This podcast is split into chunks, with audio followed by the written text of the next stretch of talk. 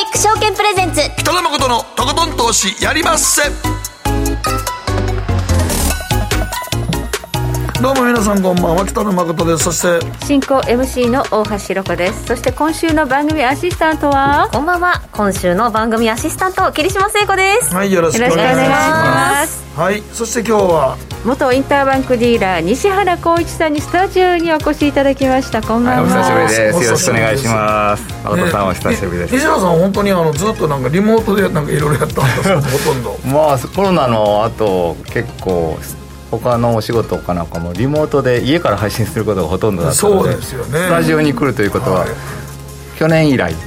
ですね。そうですね、はい。だいぶ時間が空きましたけれども、うん。はい。えー特にね今年はドル円相場見てるとものすごい動いてますのではい、まあ今年は為替の、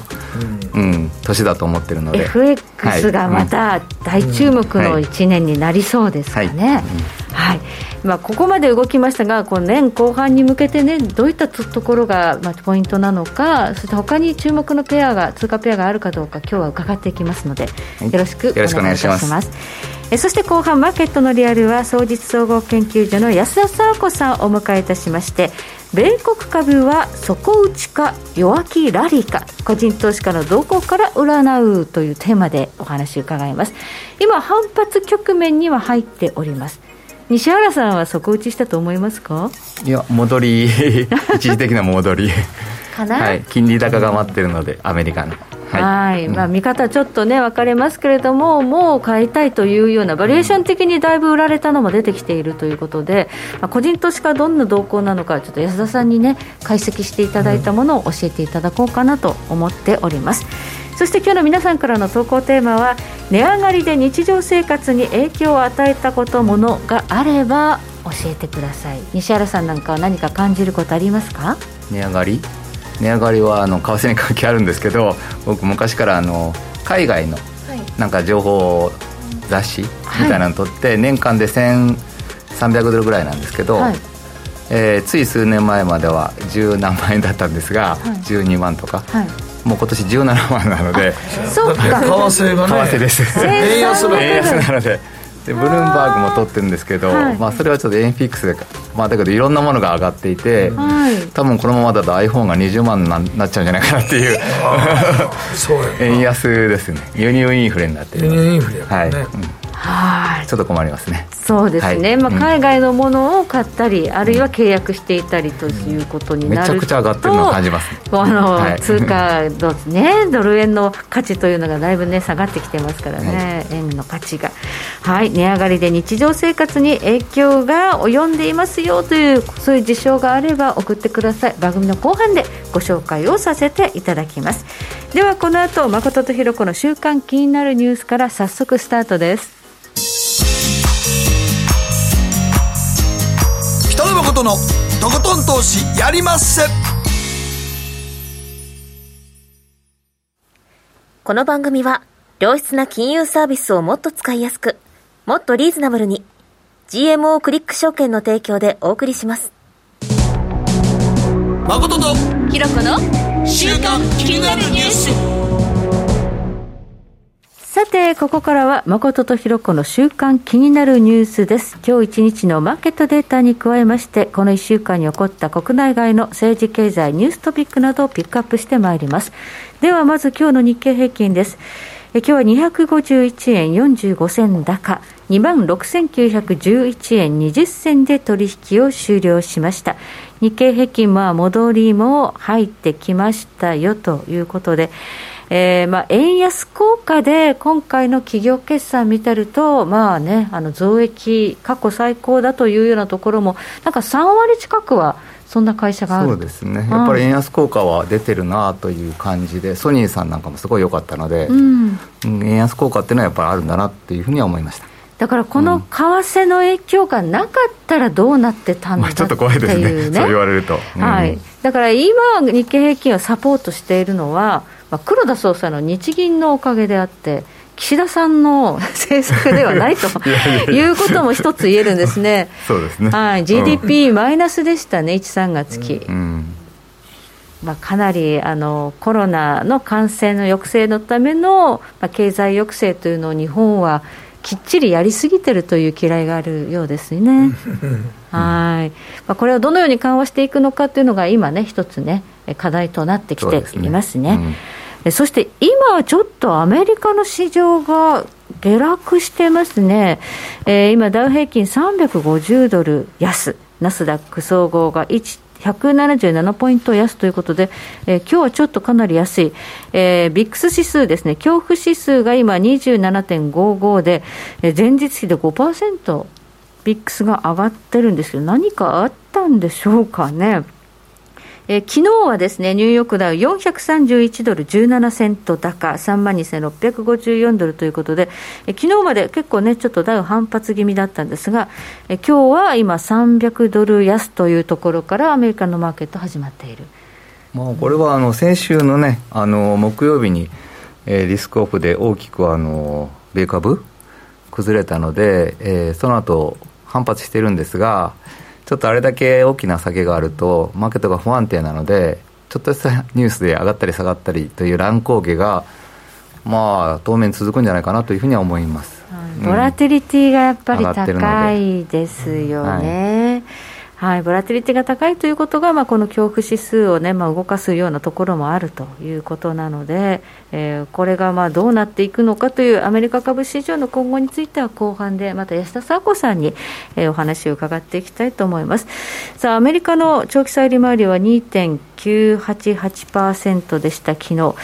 えー、ここがねあの一時3%台に乗せてたんですが今低下傾向にあるのはどういうことなのかということを考えると、まあ、ちょっとドル円相場にも影響してくる。これまた後ほど伺っていきます。が、はい、金利動向やっぱり今年は大変重要なテーマです、ね、金利を見ながら為替をやってる感じですよね、うん、ああ為替トレーダーは今金利見てやってる、まあ、金利から。うん。金利を見ながら、まあ、特にドル円はそうですね、うん、うん金利が重要、まあ、基本的には為替金利が重要なんですけど、はい、うん、金利を、まあ、10年債の金利をいつも見てみましょうというのは、まあ、みんなが言ってること。みんなが見て、今日は何パーセントだったというのは気にしているということですね。はい。まあ、今安いのは、まあ、小売関連のウォルマートとか、まあ、ちょっとこう、決算が悪いというようなことが影響しているというようなところもあるようですね。まあ、その辺なぜその決算が悪いのか、うん、小売業の決算が悪いのか、またこれ、安田さんに解説いただくんですが、うん、やっぱりちょっとこう、今までのような、去年までの相場とは違うなという感じはしてますね。うん、そうですね。はい。そして原油市場なんですが、えー、WTI 原油、えー、昨日は1ドル80セント安112ドル40セントということなんですが、原油は高止まりです。このエネルギーの高止まりというのもやっぱりちょっと今年はね。うんコモディティが高い、で原油が、まあ、これはあのほとんどのインベストメントバンクが予想してたんですが、今年は、えー、オイルが高い、うん、うん、コモディティが強いという予想通りにはなってますね、まあ、いわゆるインフレ。はい、で本当にインフレが思った以上に進んでいるということですね、うん、はい、うん、また天然ガスとかね、あとは小麦。うん、小麦もそうですね、はい。まあ、小麦は、うん、インドがね、輸出を規制しているっていうので、はいまあ、自分の友人のシンガポリアンなんかはもう今から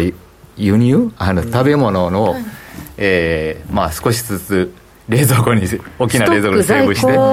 来年は多分シンガポールってあの食べ物を全部輸入してる国なので、うん、作ってないので少しずつセーブしておくっていう人もいます、うん、今インドすごい熱波なんでしょ？あすごい暑いみたいですだからだからそれで小麦をちょっとこれは今年小麦不作になるんじゃないかって言われてて、でだからもう輸出をやめようっていう動きになってるらしいんですよ、はい。うん、あの穀物とかねあの、そういうもの、農産物の生育にはすごく天候要因重要なんですけど、はい、ラニーニャ現象っていうのが結構大変な、あの現象なんです。世界中でね。今年3年目で3年連続っていうのはなかなか珍しくて、過去に3年連続ラニーニャ現象が起こったのは、アラブの春が起きた時なんですよ。あれも小麦高から革命が中東で広がったっていう。でこういう小麦高が起こると、やっぱ新興国の政権が不安定になるんですよ。ね、うん、だから民の不満が爆発するわけですよ。そうですね。だからインドはほんま今すごい熱波そうだからそれラニーニャですよ、なんか気温がなんかニュース見てたらなんかねなんか50度超えてるとか。はそういやそう本当に アスファルトが溶けるとかニュースが出てて、50度超えるとひどいですね、うんだからそれで小麦のちょっとい生育がもうやばいのでっていう。なるほど。はい。まあ、だから今年はその秋のね、小麦のその北半球の収穫期に小麦がちゃんと取れるのかっていう不安材料もまああると、あと日本なんか、もし今年の夏暑かったら、電力問題も結構あるんですよね。ね、日本人はでも本当に米食べよ。そうですね。書き込みは書いてあるけど、ね。米食べ 米食べよ。米安いんですから、日本は。本当に作っても儲かんないって言って、農家がね、そうやね。もうさじを投げるようなことになってるんです。そうだから米食べよお米食べてれば、まあ、問題解決ということになるんですけどまあそうね。なんですけどね、うん。はい。では、ここからは、聖子ちゃんが気になったニュースのピックアップです。はい。えー私が今週気になったのはですね、はい。えー近年よく耳にしているキラキラネームって呼ばれているあの、はい。個性的な表記や読み方の名前はい。ありますよね、ええ。はい、現在は戸籍の氏名には読み仮名がなくて、はい。漢字しか記載されていないんですが行政がこう行政がデジタル化を進めていく上で、はい。戸籍の読み仮名をつけるための戸籍法の改正に向けて法制審議会がこのキラキラネームについてどのくらいまで読み方を認めるのかというあ中間試案をまとめたんですよね。はい。はい。でこの中間試案が3案提示されていて、はい。このキラキラネームが容認される可能性がかなり高くなったということでなんか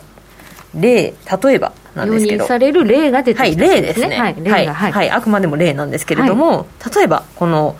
大空と、っていうあの大きな空っていう漢字を書いて、スカイ。君っていう読み方。よ読めないですけど、英語ですよねって感じになるけど、うん。そうですよね。これはまあ、容認してもいいんじゃないか。容認してもええかなって言うてんねんけど、へー。これ認め出したらいさくらでもありますよ。何でもありやからですよね。まあ今のところ法制審議会は、まあ、そのつまりあのルビー打たないと全くわからない名前がもう増えすぎてると今子供たちに、だからこれからまあマイナンバーカードでもね名前をちゃんともうルビー打っていかなあかんやろってん。言われてるので、それをだから認めんのかどうかっていうのは、まあなん、つけてるやつを認めないっていうのはわけにいかんねんけどそれでもでも大空をスカイはな なかなかそうですよね。ないです英語やろ連想、このまあ漢字の意味との関連があることからっていう理由にはなっているみたいなんですけれども。単純に英語ですまあそうですよね。だってナイトと書いて騎士と書いてナイトでしょ、うんはい。で海をマリン英語やん。そうですようね。ん。そうそう英語読みさせたいっていうあの そういう親が多いのかな？増えてるんですか増えねてるんですか？意外と私の周りにはあんまりこのキラキラネームの方が存在しないんですよ。あんまり会ったことがなくて。聖子ちゃんは私の世代に寄った名前です。ここがついてますが聖子なので。なるほどまあちょっと憧れはあるんですけどね。少し、まあね。ちょっと変わった名前に。ねちょっと子っていうのは。変わった名前。古臭いかななんて自分はだってもう思うんですけど光の宇宙の宙でピカチュウでしょ？これがね英語でさえないっていうね。中国語読みやんこれ。ピカチュウの。あーピカって読むの？いや分からんけど中国ではピカチュウはこの漢字に当ててるんちゃうか当てる当ててるんですよね。なるほど。うん。あー擬態語ピカと関連性があるとしてですね、光に。うーん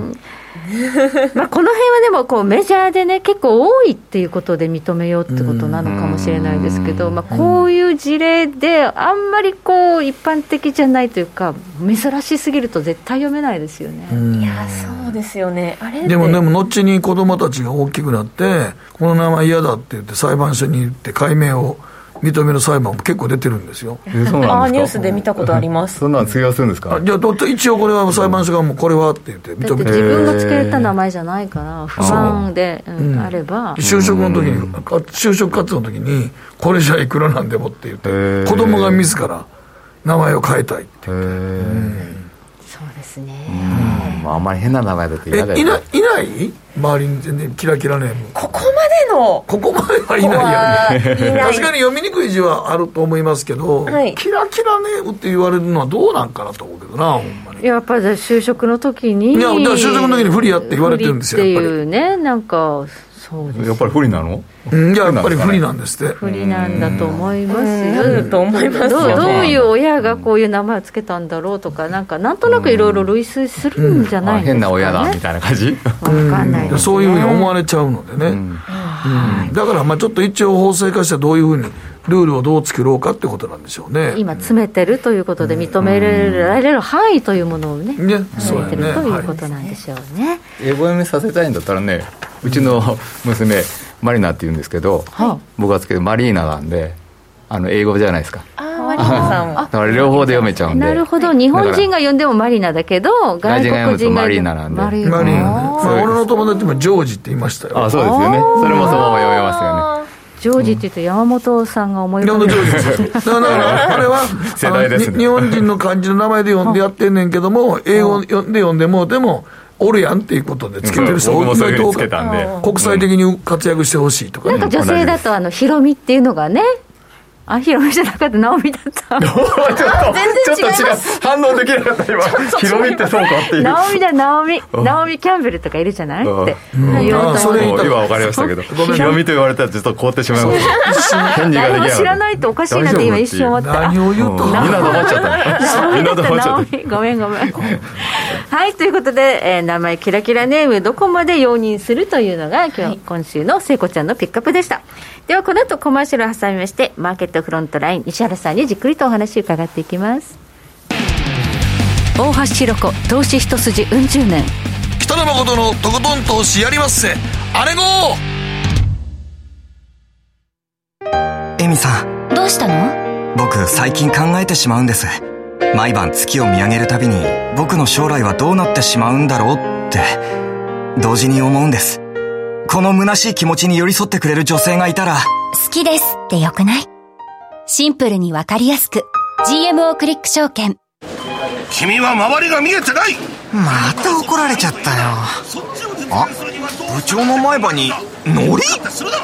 大学生のノリはもう通用したいぞ！はいノリをどうにかしないとまずいですよね。部長歯にノリついてますよ。もっと楽しくもっと自由に GMO クリック証券。ねえ先生好きって10回言って。それ10回クイズでしょ。いいから。じゃあ好き好き好き好き好き好き好き好き好き。好き僕も先生好もう思わず笑みがこぼれる株式 FX は GMO クリック証券。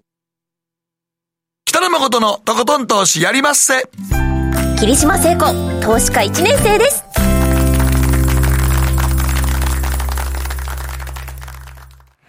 さて今日は元インターバンクディーラー西原浩一さんに伺ってまいります。マーケットフロントラインです。今日のテーマドル円相場調整入りそれとも今後の為替相場の鍵を握る米国金利と ECB というテーマになりますさあ今ちょっとね、あのアメリカの株が下がって始まったというのは、昨日のウォルマートに続いて、大型ディスカウントストアチェーンのターゲット予想を下回る決算を出したというのが、今、全般に、えーちょっと弱気材料にされているようです。まあ、そうなってくるとね、あのアメリカの景気後退とか、そうすると金利、利上げになんか影響するんじゃないのとか、なんかいろいろありますけどね、アメリカの金利、重要ですよね。はい。アメリカの金利が、もう今年一番重要なんじゃないかというふうに思っています。はいはい。そもそもドル円、こんなに動くとはという今年の前半戦ですが、そうですね、まあ、あの今日のテーマというのは、えーまあ、ちょっとこういう言い方するのはなんですけど、みんな儲かってるっていうか、あのまあ、去年まで、はい。過去3年間ぐらいドル円全然動かなくて、はい。FX のテーマがあんまりなくて、うん。えー我々も、まあ、仮想通貨をやってる、集中的にやってる時期とか、うん。米株をやってる時期とか、日本株をやってる時期とか、いろいろあったんですけど、はい。まあ今年は、えーこんなに動くとは正直思ってなかったんですが、まあ、為替動くんじゃないのというふうには言われていました。うんうん。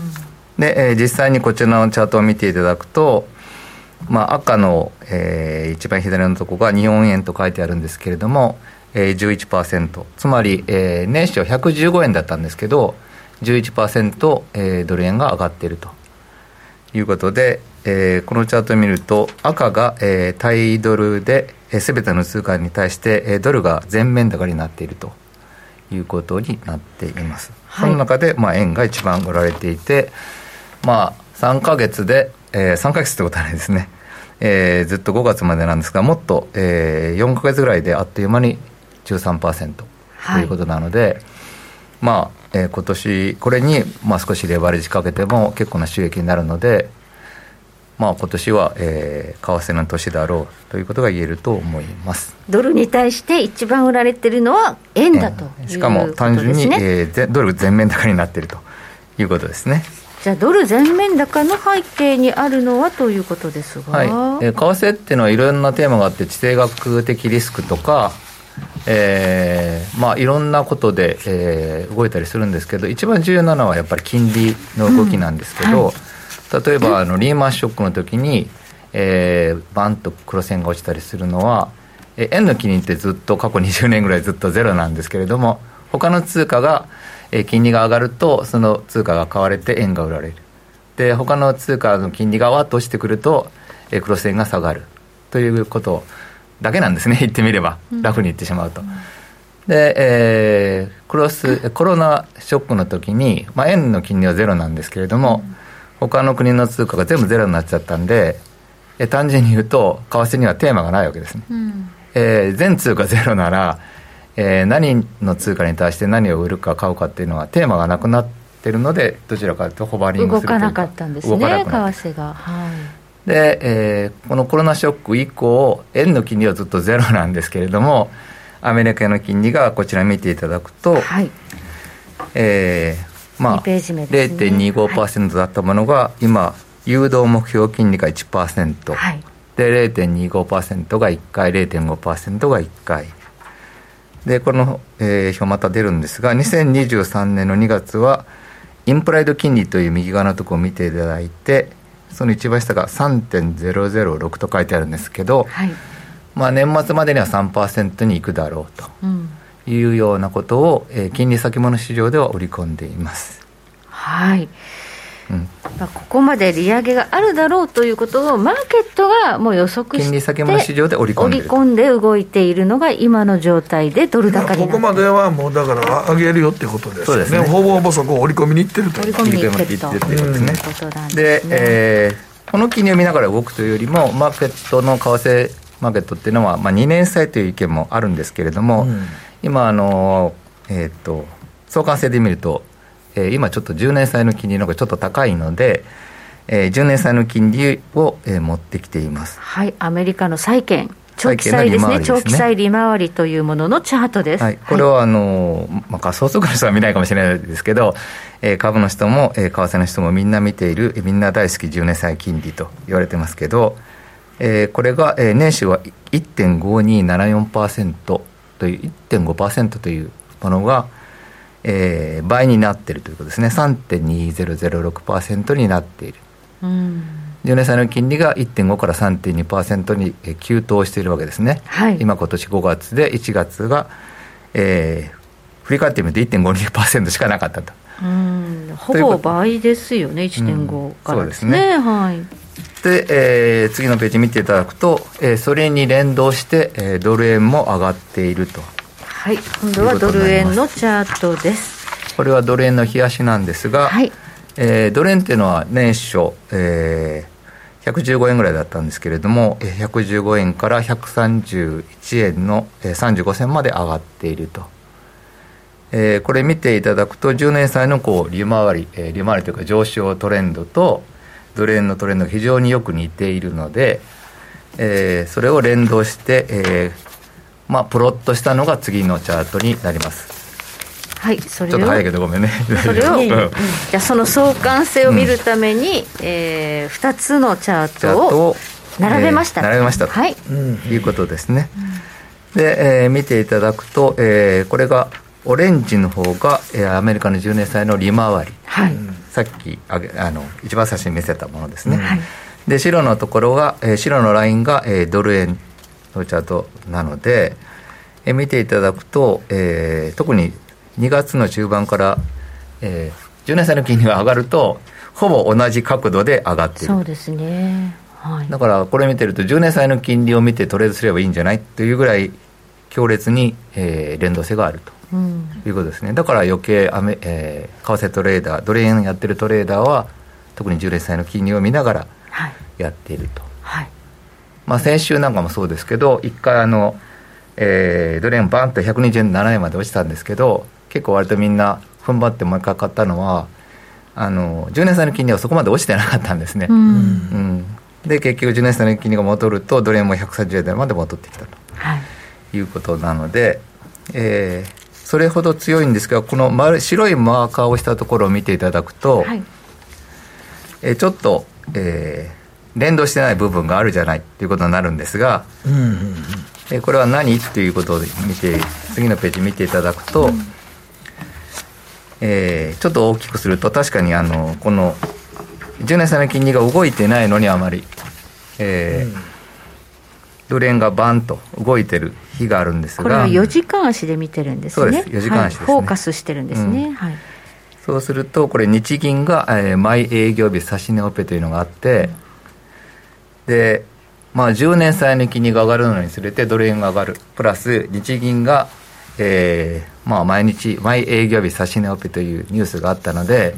まあ、為替ディールはどちらかというと僕も含めてちょっと、えー、余計こうドル円に対してブルーになって、えー、結構もっと上がるんじゃないかと喜んだんですが、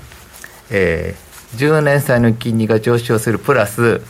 えー、日銀の指値オペというのがあればドル円がもっと上がるんだろうもっと加速して上昇しちゃうかなと思って。思って思って期待したんですが、はい、見ていただくと何のことはなくて、えー、10年債の金利が下がると結局下がってしまったので、えー、だから結局、えー、いろんなニュースはあるんですけれども、えー、10年債の金利、えー、2年債の金利にその4時間足のそれ以降を見ていただくともう全然きれいに連動しているので、うん、えー、今日本ドル円を見てるとの要素というのはアメリカの10年債の金利、まあ、2年債の金利でもいいんですが10年債の金利の方がポピュラーなので10年債の金利を見ながら連動してドル円が動いているということになります。はい。そうなってくると、やっぱこのアメリカの金利がどうなるの？っていうところが重要になりますよね、ここから上がるのか下がるのか。はいちなみに今、えーと、マーケットで2.962%、今日なんか3%台乗せてたんですけど、ね。うん、今はまた下がっていますね。はい。で、えー、じゃあどうなるのということですが、この10年債の金利ですけれども、3.2%のところに、えー、ちょっと抵抗があるということですね。はい、これ、10年債のしわしですけれども、2018年の10月に、まあ、3.2594%という高値があると。はい。でここに、えー、向かって上がってるんですけど、うん、3.2%までしかないかなくて、ちょっと下がってきてる。はい。で、えー、同じようなパーセントだったら133円ぐらいまであ133円ぐらいまでいくかなと思ったんですが、うん、えー、届かなくて、えー、この10年債の金利が、えーまあ、今3%超えてなくて下がっているのでドル円も130円割り込んで意外とこの 3. 点何歩のとこがちょっとあの一応壁になってるんです意識されたんですか、ね、意識されたんかなこれは、はい、これは割とみんな見てたとこで、えー、僕僕らなんかもうちょっと3.25近辺までいってくれるんじゃないかと思ったんですが、ちょっと3.2%で失速して、ちょっと調整に入っているということですね。だからまあここで、えー、調整に入って、えー、ドル円も131円の35ですか、まあ、その辺でちょっと調整に入っていると。いうことですが、えー、じゃあこれこの後どうなるのということですけど、まあ、さっきと同じチャートなんですけれども、はい。えー、フェットファンド金利ののチャートで、はい。えー、6月が、えーまあ、0.5%、はい、7月の27が 0.5%9 月の21日が0.5%。9月も0.5ですか？ら、6、7はパウエル議長がもう6、7は0.5ですよってね、言ってますね。言ってますけど、9月はこれ見ていただくと、うん、えー、100%, で5.63%になってるので、フルでは織り込んでないと。ああ、まだここは不安定ですか、9月はど、うん、ここはちょっと分からない、ね、になるか。はあ、ははあ、まあ、だけどこれ、先物なんで、あの先物なので、うん、この後どうなるかわからない、うん、またこれも動くわけですね、で見ていただくとだけど、えー、3%まで織り込んでいるので、えー、この後、えー、結局同じようにこう織り込んでいるものが、えー、ドル円に転嫁していくと、えー、やはりドル円の方の、えー、相関性を、えー、この予定通りに上がっていくとすると、はい、ドル円も、えー、そのまま上がっていくと、えー、いうことになる。はい、135円、140円という予想があるのは、えー、金利がこのまま上がっていくと、まあ、結局ドル円も上がるんだろうなという相関がここのままの相関を保てばですね保てばですね。今一服しているようには見えますけれども、うん、まあ、ちょっと先ほどねあのターゲットっていう小売の決算が悪いということで今ちょっと金利は下がってますけどまあでも多分このインフレ率というところにフォーカスすると、えー、一番新しい4月分8.1これに比べるとまだ金利は全然安いので、ね、まあそうですね。それと比べると全然安すぎるので、えー、まあ、えー、こんな金利の上昇では足らないので、来年も金利を上げていくということに、えーなるとちょっとお便りが届いてるんですね、西原さんへ、なぜ今日は、えー、長期債国債の利回りが3%乗せたのに、130円いかないんでしょうか？っていう、まあ、今ちょっと下がってきましたけど、あともう一つ、ドル円、えー、どこまで下がりますか？っていうね。まあえーとえー、完全にこう時間的なベベースで、はい、あのーえー、100%、えー、動いているわけではないので、うん、だけど冷やしベースだと、うん、あの終わってみればそうなるんですけれども先ほどのあの、えー、チャートでお見せしたようにあの日銀の,、えー、あのあれですね。指値オペ？指値オペのところ、はい。えー、は、えー、大きくこう乖離してるんですね、はい、さっき。で冷やしベースでは戻ってきてるので、えー、先週の、えー、12日ですかドル円が落ちた時もえー、金利の方はあまり落ちてなかったんですけど、ドル円は、えー、まあ、落ちの方が激しかったんですが、僕らが結構ロングで引っ張ったのは、多分金利が落ちないので、戻ってくるだろう、うん、ということで、時間的なベースは100%に近くついてきているわけじゃないんですね。時間的なベースでは、えー、ちょっと乖離している時間帯が必ずあるので。そうですよね、絶対にぴったり動くっていうんだったら誰でも儲かりますからね,、はい、多少 だから絶対そこで乖離する時間が出てくるんですねね。だから逆に言うとそれを狙って、えー、アビトラジをしてる人もいるので、うん。うん、そこは、えー、狙って、うん、後から調整されるということですね。あとは何でしたっけ、えっとちょっと今回の調整、どんぐらいまで下がるのかなみたいな質問ですよね。まあ、金利の方だと、うん、そうですね、そこまで、やっぱりこ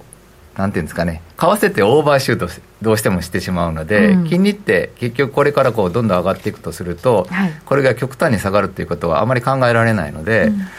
えー、ドル円でいうと、まあ、120めちゃくちゃ落ちて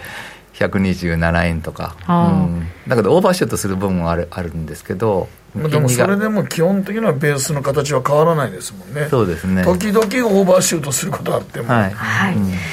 あとちょっと最後、あんまり時間ないんですけど、はい、あの他の通貨ということで、西原さん、ユーロに注目されているということですね。そうですね。はい、じゃあ、えー単えー、シンプルに言うと、はい、シンプルに、えー、最後のページユーロの方は、はい、あのーえー、昨日ですね、はい、えー、ユーロ安が、えー、まあ、えー、過度な、えー、ユーロ安物価安定目標に悪影響を及ぼすことになるということを、えー、CB の理事会メンバーの方が言っています。はい。で、これから考えると、えー、まあ、えー、ECB の、まあ、えー、金利の行方を見ても、うん、まあ、あまりユーロは下がらないとなってくるんじゃないかということが、ちょっと今注目されていて、はい、えー、最後のチャートだけ一応言っていただくと、はい、その前のページですね、はい、はい、2017年の1月3日に1.0341というところがあるんですけれどもこれが、えー、先週の、えー、13日に1.0350という同じところでほぼ同じところで止まっていると。なるほど、うん、でここでちょうどえー、ECB メンバーが2人ほど、えー、ちょっと牽制コメントをしているので、はい、えー、パリティまで行く、えー、1まで行くという意見も多かったんですが、うん、えー、ちょっと2人、えー、そういうちょっと牽制コメントが出ているので、うん、えー、そろそろあのユーロドルも反発する可能性がちょっと出てきているので要注意ということですね、うん、ユーロドルの反発に注意ということで、はい、意外と大きく上がるかもしれない。そうですね。僕の知ってるヘッジファンドなんかは、ユーロというのはそろそろ、えー、反発して上がってくるというのを、えー、ずっと年初から言っていて、うん、狙っているんですけれども、えーまあ他のインベストメントバンクは来年は結構ユーロドル上がっているっていう予想が多くてでちょっとこの反発に、えー、注目しています、まあ、いよいよまあ利上げしないともうヨーロッパ圏のインフレも大変なっていうことになってきてるわけですね、はい、でその利上げに反応する、日本だけは利上げすることはないんでしょうね。今のところは、インドメしてますからね、ね。うん黒田さんが任期が終わるまではこの話終わったら変わってしまうかもしれないですね。終わったら変わるかもしれんけどね。そうすると日経下がっちゃいますよ、はい、で も今金融緩和でなんか持ってるとこがあるっていう、ね。うん、というかそれで持ってますね。でもまあ株式やってそうあれやけど物価のこと考えたらちょっとねっていうのは物価はねだからそう政権が減税するのにまた違うことやんなきゃいけないんですよね、まあ、本当はそうですね。そっちやね。んね、はい、その通りだと思います、はい、ここまで西原浩一さんに伺いました。どうもありがとうございました、ありがとうございます北野誠のとことん投資やりまっせ。霧島聖子レースクイーンなんです。GMO クリック証券の CFD では日本225や米国30など世界各国の主要な株価指数原油や金などの商品レバレッジ ETF リート ETF 外国株など世界中の金融資産を買いからも売りからも手数料無料で手軽に取引することができます。今まで気になっていた世界中のあの指数、あの銘柄、あの商品に投資ができます。パソコンからスマートフォンまで高性能なトレードツールも魅力。CFD も GMO クリック証券。GMO クリック証券株式会社は、関東財務局長、金賞第77号の金融商品取引業者です。当社取扱いの金融商品のお取引にあたっては、価格変動などの理由により、投資元本を超える損失が発生することがあります。お取引をする際は、当社のホームページや契約締結前交付書面にて、手数料などの諸経費、及びリスクについて十分ご確認ください。北野誠のとことん投資やりまっせ。大橋ひろ子、投資家なんです。理事やってんねんて。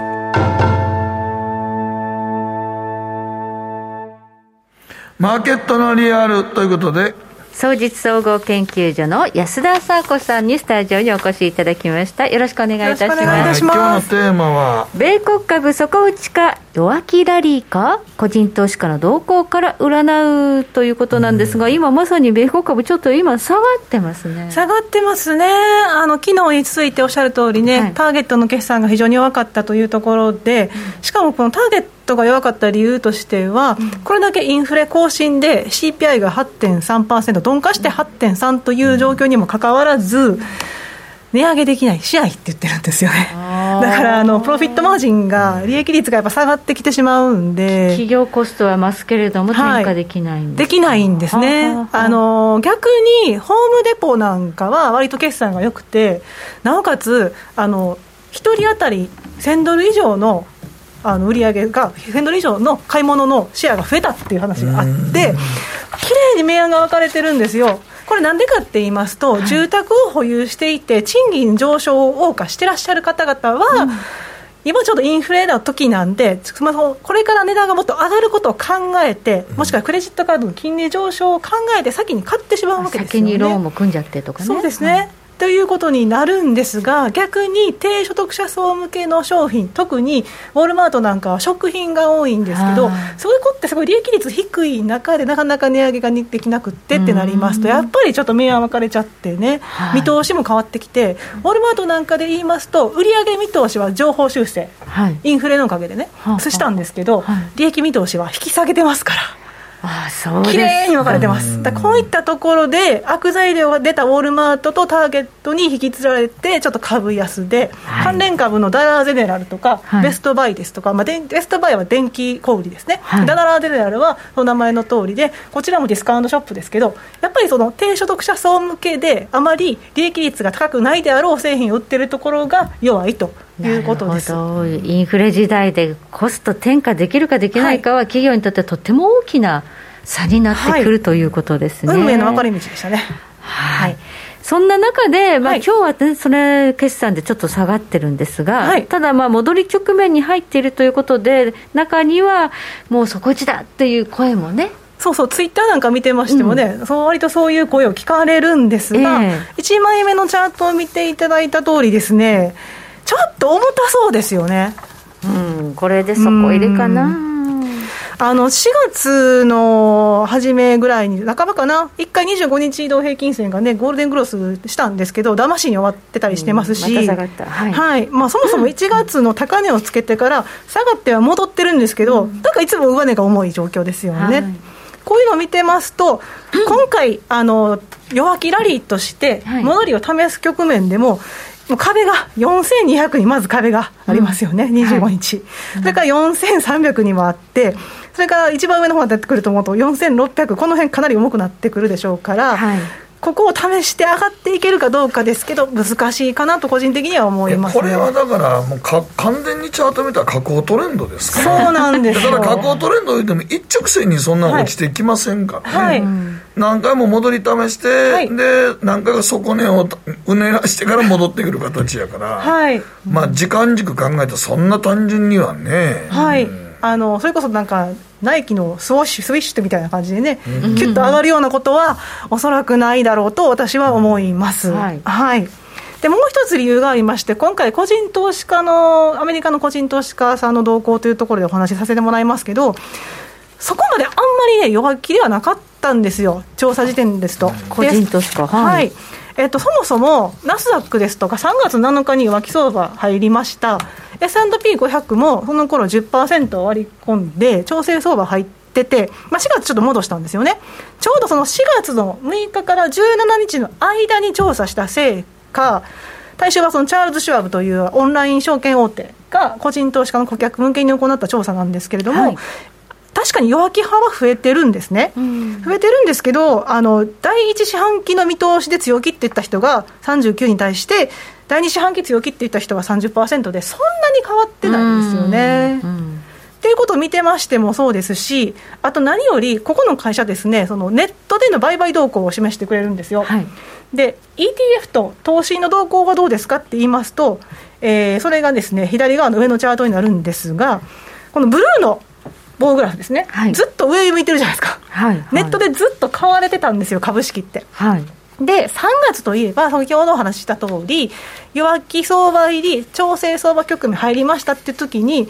実は変わってたんです、ね、こんなに買ってたんだ、もうおしめだと思って、どんどん買ってたって感じですね、下がったら。はい、はいだけど4月になってようやく売られてきてるんですけど、それでも売られた幅というのが全然ね、あの買い越し額と比べれば小さいということで、でね、まだ持ってるんですね。個人投資家のポジション、まだちょっと軽くなってないんじゃないかなと思いますね。ねはい、反対にあのバンコーバーアメリカが機関投資家向けに行っている調査では、現金保有高がかなり拡大してたということで、うん。うん、ちょっと機関投資家の方々とは動きは違うんじゃないかというふうにここで思われます。はい、あともう一つですね、世代別でそのアメリカ株の四半期見通し第一四半期見通しどうですか、第二四半期見通しどうですか？なんですけど、あの面白いのが、やっぱり若い方っていうのが、うん、その弱気見通し、確かに増えてるんですけど、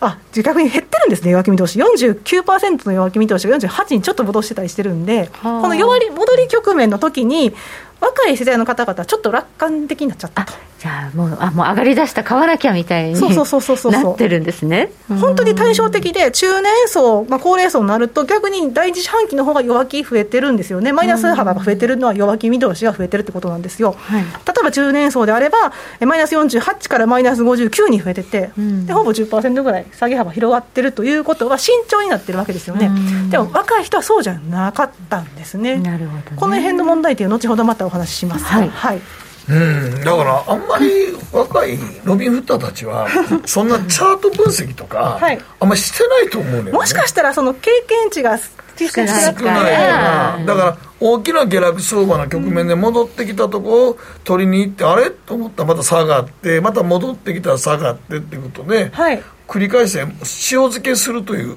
昔僕らが若い頃やったパターンやね。塩漬け今まで それで成功してきたんでね成功体験に基づいて皆さん投資しちゃうので、うん、そうそう。買えば上がるという形やったけど、はい、でも今あきらあからさま確保取れんだよね今アメリカも、はいうん、そうなんですよね。ということもありまして若い方たちというのは意外と楽観的で大丈夫かなというところがありますと、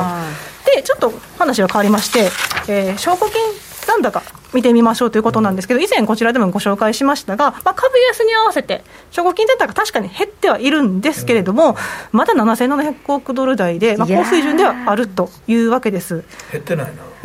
つまりこれ、レバレッジが効いたポジションが、こんだけあるってことですよね。まだあるんですよ。で、GDP 比で見てみますと、過去の経験から言うと、IT バブルですとか、リーマンショックの時とかそうですけど、その証拠金残高の GDP 比3%に来ると、こうガタッと崩れることが多いわけですが、すごいまたクリアに超えたまんまなんですよね。あこの GDP 比、あこの3%、はい、オレンジラインありますけど。はいこれをまだ上回ったままで、でね、はい、今でもまだ4%近いんで、うん、ちょっとね、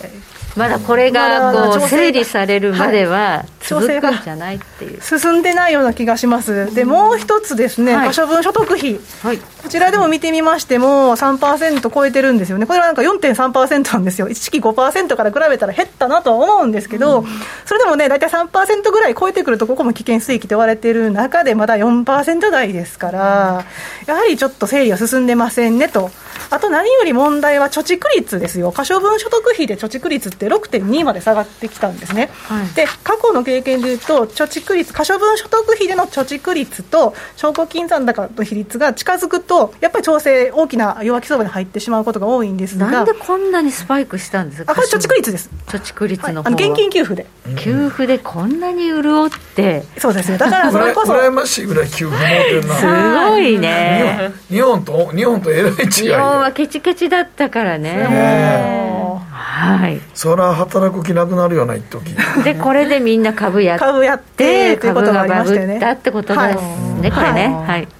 でももう30%台が今6.2%台なんでこんなに戻りも早かったわけです。戻り早いな。あっという間に散りますねこれ。アメリカ人あっという間にね。アメリカの人は、はい、で結局だからこういう証拠金残高の減少とかもしてはいるんですが小幅だということでなんでですかってことなんですけど、はい、6, えと6枚目のチャートですが、はい、あの労働参加率が実は上昇すると、うん。証拠金残高下がってるんですよね。あ働き出すと働き出してる方々が、うん。まあ、整理したってことが背景かなというふうには思われます。家にいるときはこうチャカチャカチャカチャカねレバレッジ効かせた取引してるけど、はい、働くとやっぱり整理され整理されますし あとやっぱり在宅勤務からオフィスへ戻るという動きもありましたから、はい、面白いことにこの2021年の10月頃からちょっとだからフェドがインフレ重視にころっと変える直前ぐらいからこういう動きになっていますということです。ちょっと働き出したんですね。お金もそこをついたしなんて。はい。でそういうことでですね、まあ、証拠金高減ってるんですけどまだまだ高水準で危険ですねということもあって今後また整理されるでしょうという予想です、が一つ、はい、はい、あともう一つ大事なことがあって、はい、クリプトクラッシュって言われているあのビットコインなどをはじめとした仮想通貨の急落が、米株にも影響を与えているという話です、はい、連動すんねんな、やっぱり。まあ、ナスダックとの連動性とよく言われてますけど、ね、はい、ここで申し上げたいのは、そもそもビットコインって半値まで下がりました、うん、一方で S&P500 って、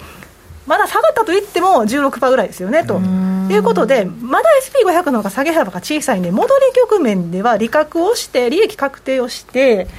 ビットコインの損失を補填するんじゃないかと言われています。うん、なるほど。で、はい、そんな勝手な想像じゃないかと思われそうなので、データをお示ししますと、はい、ミレニアル世代の一番投資しているところって、一応この調査では、今年の4月のかな、行われた調査では、なんと仮想通貨やったんですよ。ああ、やっぱりここ、ミレニアルの世代っていうと、はい、えっ、ー、と聖子ちゃんの世代、はい、ミレニアル世代です。確かに仮想通貨はよく聞きますね知り合いとかからも話を。なので一番初めにあちょっとやってみたいなって興味持ったのが、仮想通貨だったので、なかなかその身近なのかなとか。いやいや仮想通貨は若い子たちよくやるけど一番危険な投資ですよ。なぜかというと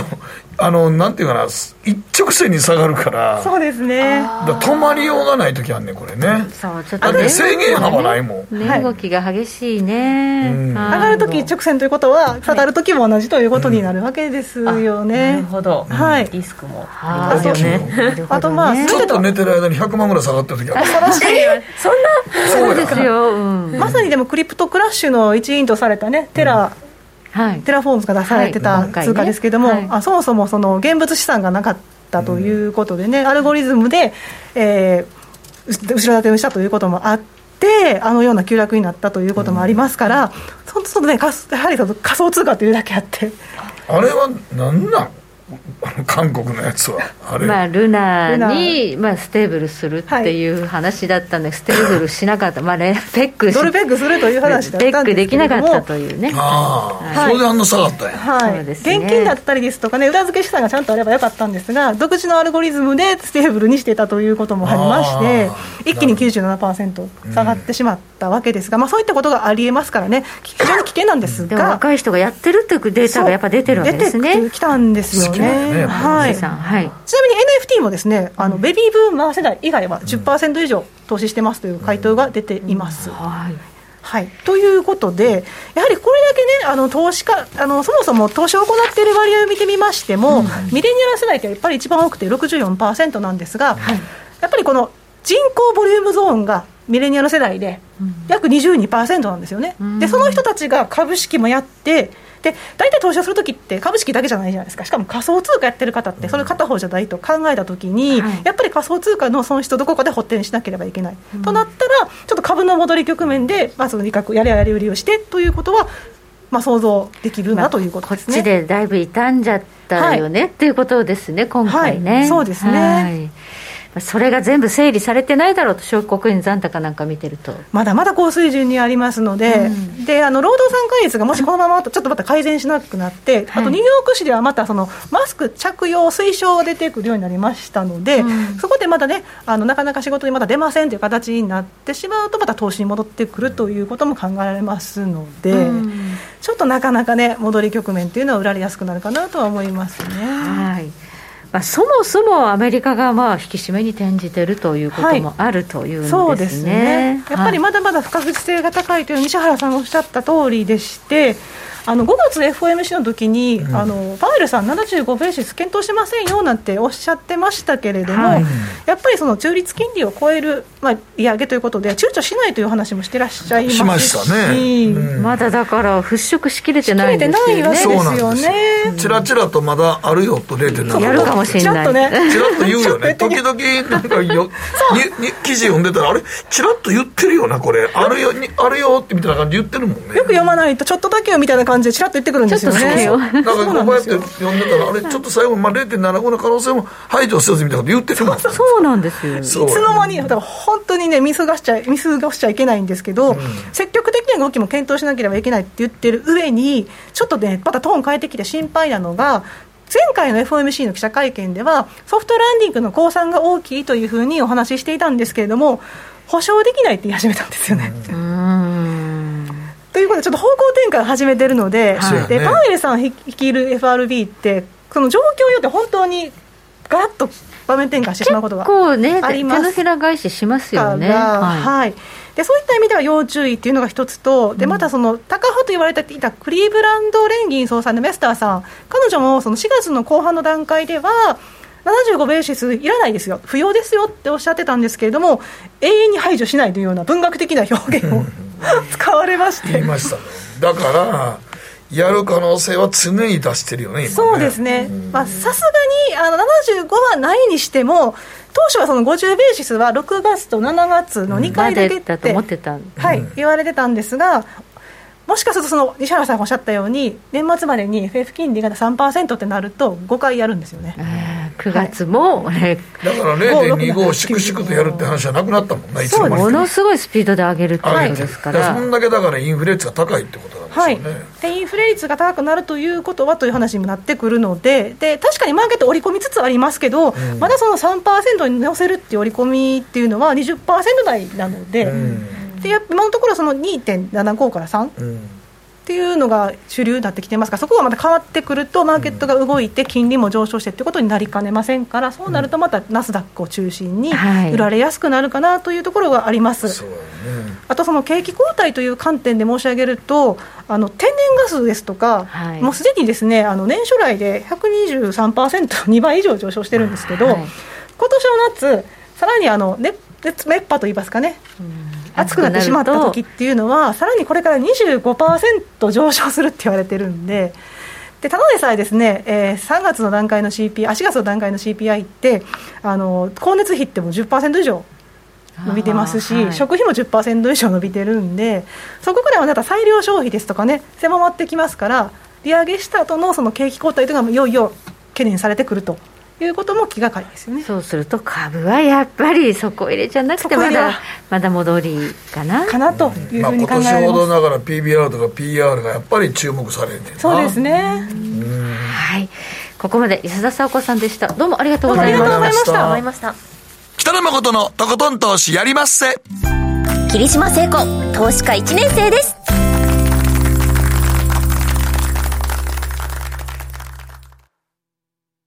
らっしゃい。ご注文どうぞ。うんと大盛りラーメンにトッピングでチャーシューコーンメンマ海苔それに味玉白髪ネギで。ああバターとワカメも。全部のせい一丁。シンプルにわかりやすく。株式 FX は GMO クリック証券占いましたぞあなたの未来。あどんな？あなたは努力次第で大きな成功を収めます。ただし野菜中心の食事と早寝早起き適度な運動をして健康に注意なんだよ。母ちゃんのセリフと一緒じゃん。未来は自分で切り開く。株式 FX は GMO クリック証券。すると川上からどんぶらこどんぶらこどんぶらこって何？桃が流れてくる音だよ。じゃあかぼちゃは？こ天ぷら粉天ぷら粉かな。鳥は？唐揚げ粉唐揚げ粉パパおやすみ。置いてかないで。頑張るあなたを応援します。GMO クリック証券さてここからは皆さんからいただいた投稿を紹介していきます。今日のテーマ値上がりで困ってること。はい、えー、カウランのまなみさんから個人でカフェ経営しています。こちらの地域ではモーニングサービスと呼ばれるドリンクの一杯で価格であれこれつけるタイムサービスが各店舗の売りになって競争となっているため仕入れ材料費少しでも減らすためにサラダ用に菜園を始めましたと。ああまあ野菜の成長も楽しみになって健康的な毎日になりましたが本業ではなかなか値上げしづらく本末転倒になっていますと。大変だねやっぱり。大変ねこれ。な愛知県の方かなこれ。なんかね。モーニングがあるということはそうモーニング。山のようにつけるね。そうですよね。なぜかなぜか茶碗蒸しまでついてるすごいですね。愛知県の人茶碗蒸し大好き。モーニングにですか？そうほんまに。はい。はい続いてハンドルネームアナポリさんからです。野菜やガソリンの価格高騰は過去にも経験していますがうまい棒が42年の歴史で初めて10円から12円に値上げすることになったニュースは衝撃を受けました。2円とはいえ20%増しはもうデフレ脱却ですかね。2割ですからね。大きいですよね。いいよね。確かに10円単位でもね2円でそうですよ。お寿司もねもう100円じゃないとかいう話もありますね。ちょっとずつきますね。きますね。きますね。チップスもです本当続いて玉ねぎ小屋さんです、えー、皆さんには大変ですけど、えー、我が地元、えー、淡路島の農家さんにとってはこの玉ねぎの値上がりのニュースというのはグッドニュースかもしれません、えー、淡路島の農産物として特産の玉ねぎが知られるようになれば、えー、収納する人が増えるという機会になったりして良い循環が起きるきっかけになるんじゃないでしょうか、まあ、高いよ玉ねぎね。うんそうですね。でもまあ農家さんにとってはね、うん、確かに。はい、えー、時計の針は23時28分になるところです。北野誠のとことん投資やりまっせ。